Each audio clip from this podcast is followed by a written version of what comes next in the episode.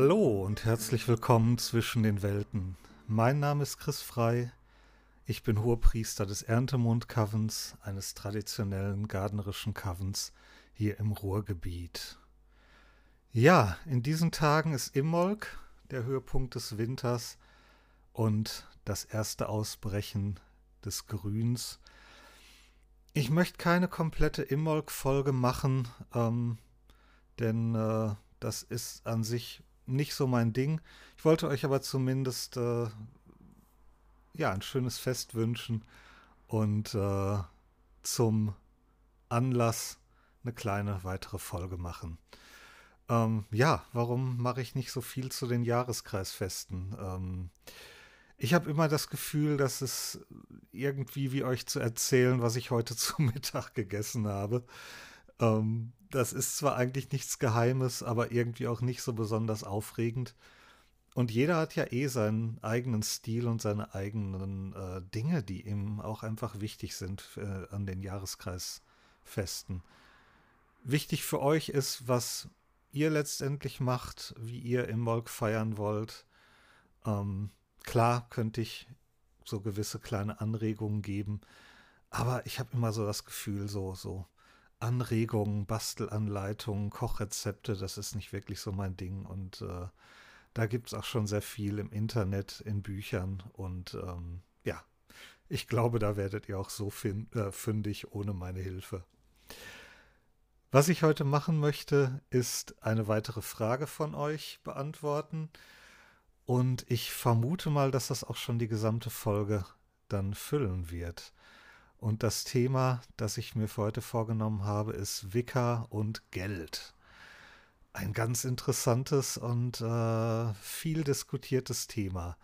Besonders wenn man sich da, wenn man schon mal irgendwo gehört hat, dass traditionelles Wicca eben eigentlich kein Geld äh, kosten sollte. So, ähm, doch bevor wir anfangen, möchte ich in diesen heiligen Kreis der Zusammenkunft rufen die Geister dieses Ortes und die Geister dieser Zeit.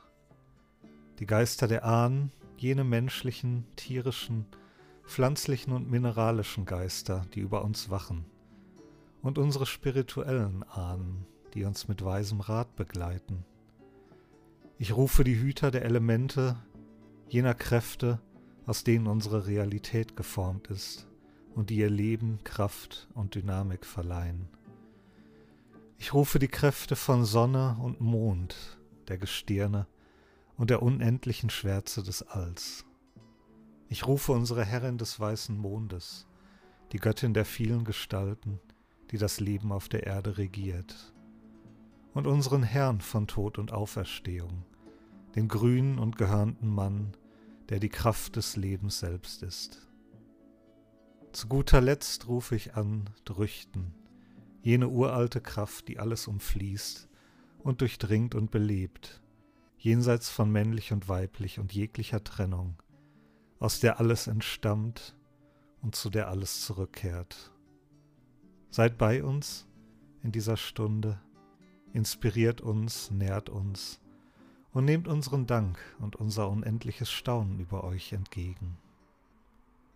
Seid willkommen.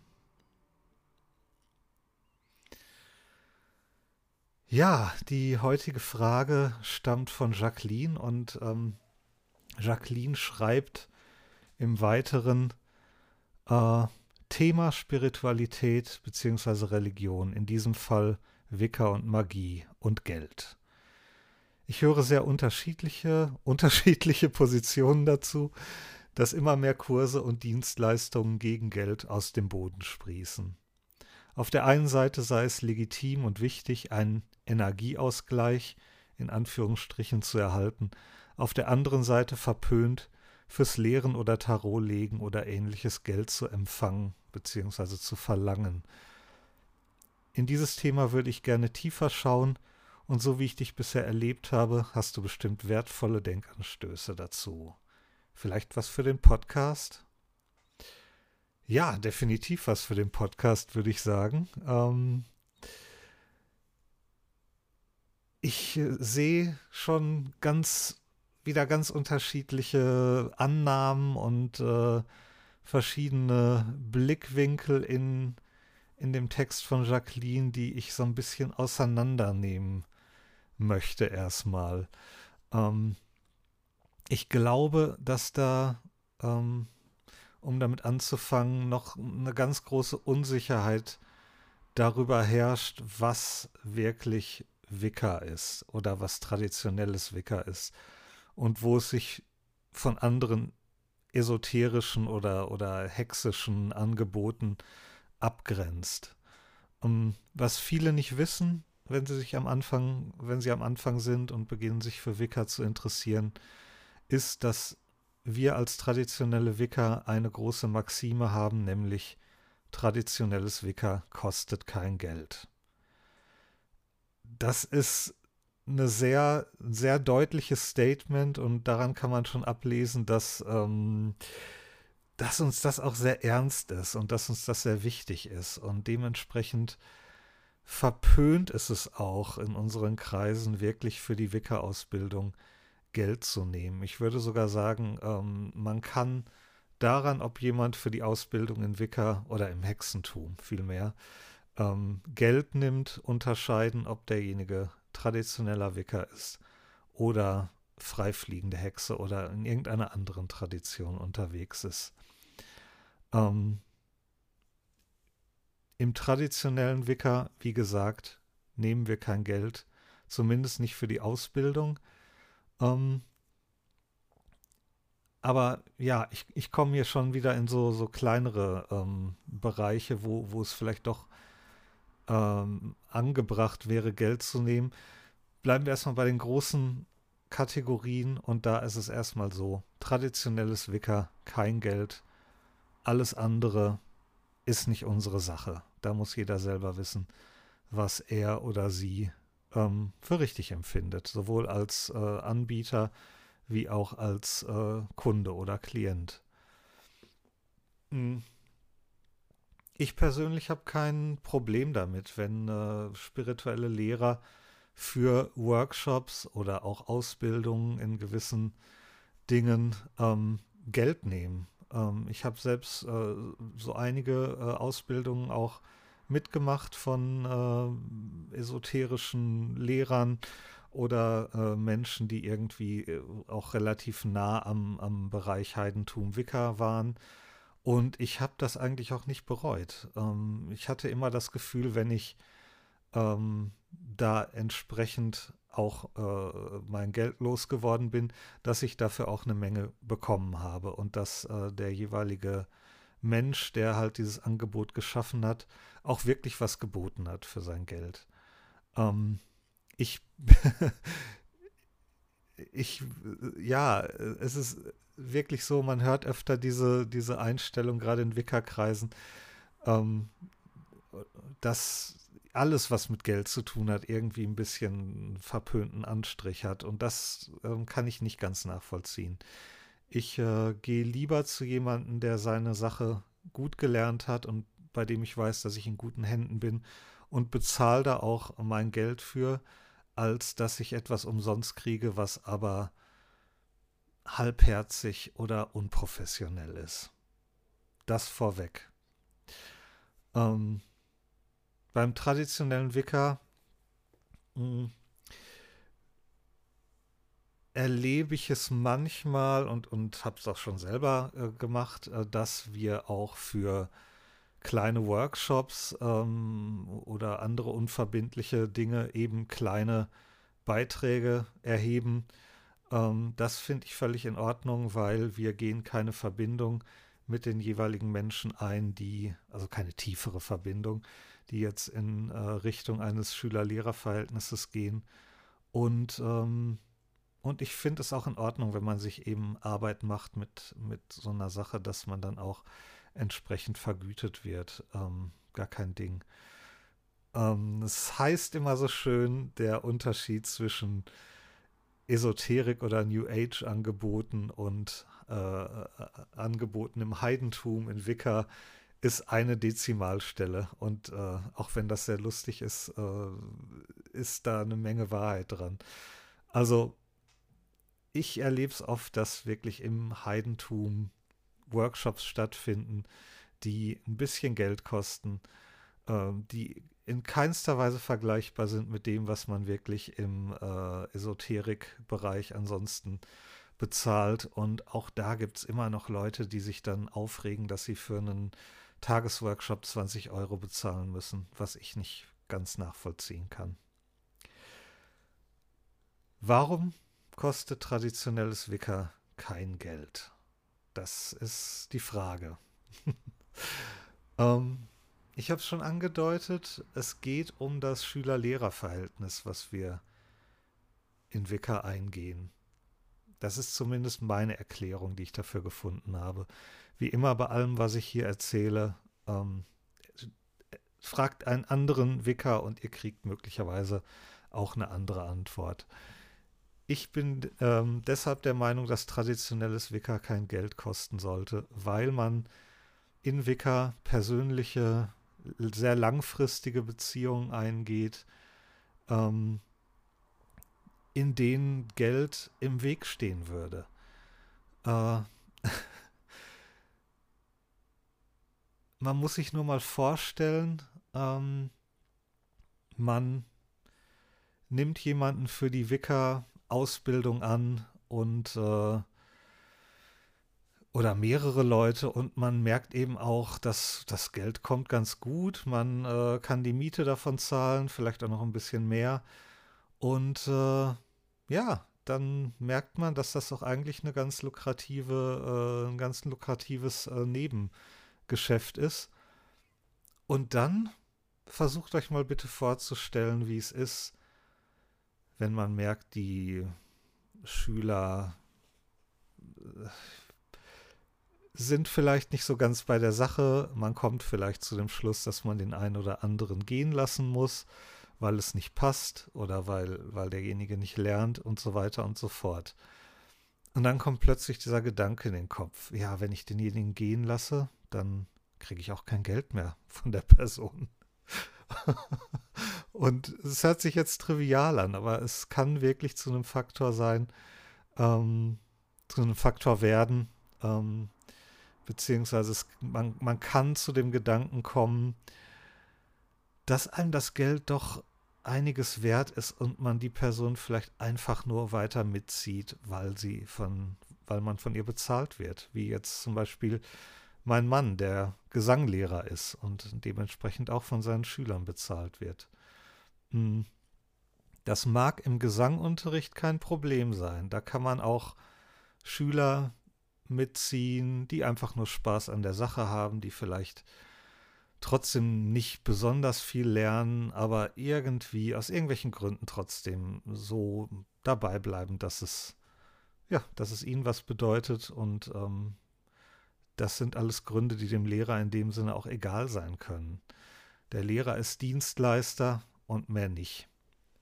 Wenn ich Menschen im traditionellen Wicker ausbilde, dann bin ich kein Dienstleister. Dann, dann bin ich Lehrer, ähm, dann bin ich Mentor, dann ähm, fühle ich mich auch für die spirituelle Entwicklung dieses Menschen ein bisschen mitverantwortlich. Und äh, das bedeutet auch, dass ich jemandem unter Umständen sagen muss, pass auf, das hat keinen Sinn. Ähm, ich glaube nicht, dass das dein Weg ist.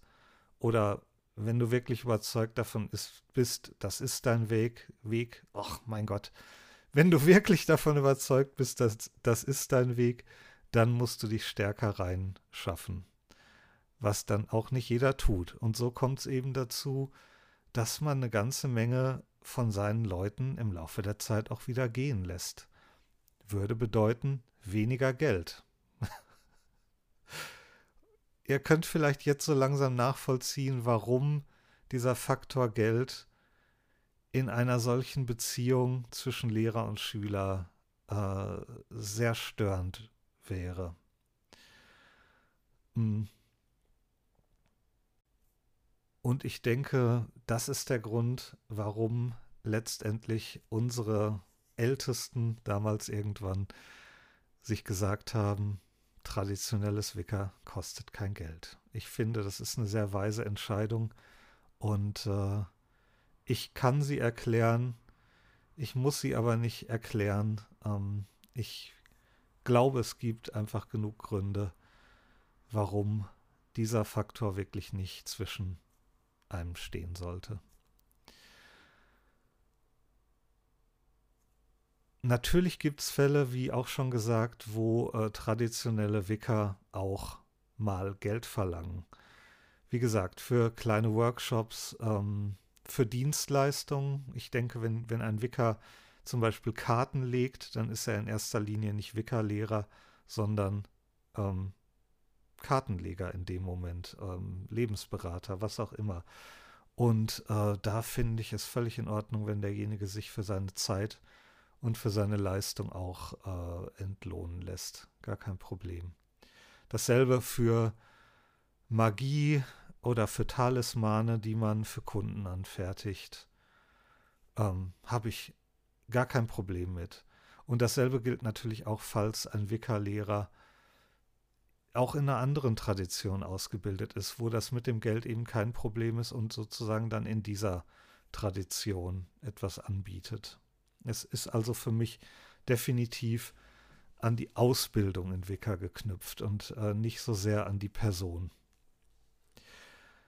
Grundsätzlich ist es auch nicht verkehrt, wenn Wicca-Lehrer ähm, für ihre Ausgaben, die sie haben, und die sind nun mal teilweise da, ob das jetzt äh, Kerzen sind, die man anschafft, andere Utensilien für Zusammenkünfte, ähm, eventuell Fahrtkosten, wenn, wenn der Lehrer nicht bei sich zu Hause ähm, lehrt, sondern woanders eingeladen wird und all diese Dinge. Da finde ich es völlig in Ordnung, wenn äh, demjenigen dann auch seine Unkosten irgendwie erstattet werden weil letztendlich wir geben eine ganze Menge und ähm, das ist nicht selbstverständlich. Ich finde, da kann man sich auch erkenntlich zeigen, indem man eben äh, einfach, ja, no, noch nicht mal denjenigen dafür wirklich äh, jetzt bezahlt, sondern sich zumindest an den Unkosten beteiligt. Ein großer Punkt, den ich jetzt völlig unterschlagen habe, der aber, glaube ich, äh, mit der wichtigste ist, warum traditionelles Wicca kein Geld kostet, ist, wir haben selbst die Tradition völlig unentgeltlich empfangen und das ist die Art und Weise, wie wir sie auch weitergeben wollen. Wir fühlen uns als Lehrer, als Hohepriester, Hohepriesterinnen der Tradition verpflichtet und dazu gehört eben auch dazu, sie weiterzugeben an die geeigneten Menschen. Und das ist letztendlich Entlohnung genug. Wir sind froh, wenn, wenn wir Nachfolger finden, wenn wir Menschen finden, die auf eine verantwortungsvolle Art und Weise später selbst zu Lehrern werden und die Tradition dann selber weiterreichen. Ähm, dem haben wir uns irgendwo auch verpflichtet und äh, das, diese, diese Verpflichtung oder diese, diese, dieser Eigenanspruch, den wir da haben, der ist wirklich nicht zu unterschätzen. Ja, ich glaube, ich habe alles zu der Frage gesagt, was mir im Moment einfällt. Wenn ihr noch Fragen habt, könnt ihr die natürlich jederzeit stellen ähm, über die ich glaube, es gibt eine Aufnahmefunktion bei äh, Anchor, wo ihr mir eure ähm, Sprachnachrichten schicken könnt. Oder über die Facebook-Gruppe zwischen den Welten. Oder eben auch über die E-Mail-Adresse chris at silvercirclegermany.de. Ich bin froh, dass ich wieder eine kleine kurze Folge im Kasten habe wünsche euch noch ein wunderbares Immolk, einen wunderbaren Restwinter. Ähm, na, was rede ich Restwinter? Wahrscheinlich sprechen wir uns nochmal, bevor der Frühling so wirklich anfängt. ich gehe sogar stark davon aus. Wie auch immer, haltet die Ohren steif, äh, kommt durch die kalten Tage, durch äh, weiterhin äh, durch die äh, sehr seltsame Pandemiezeit, die wir gerade haben bleibt gesund und äh, ja, lasst euch nicht unterkriegen. Blessed be.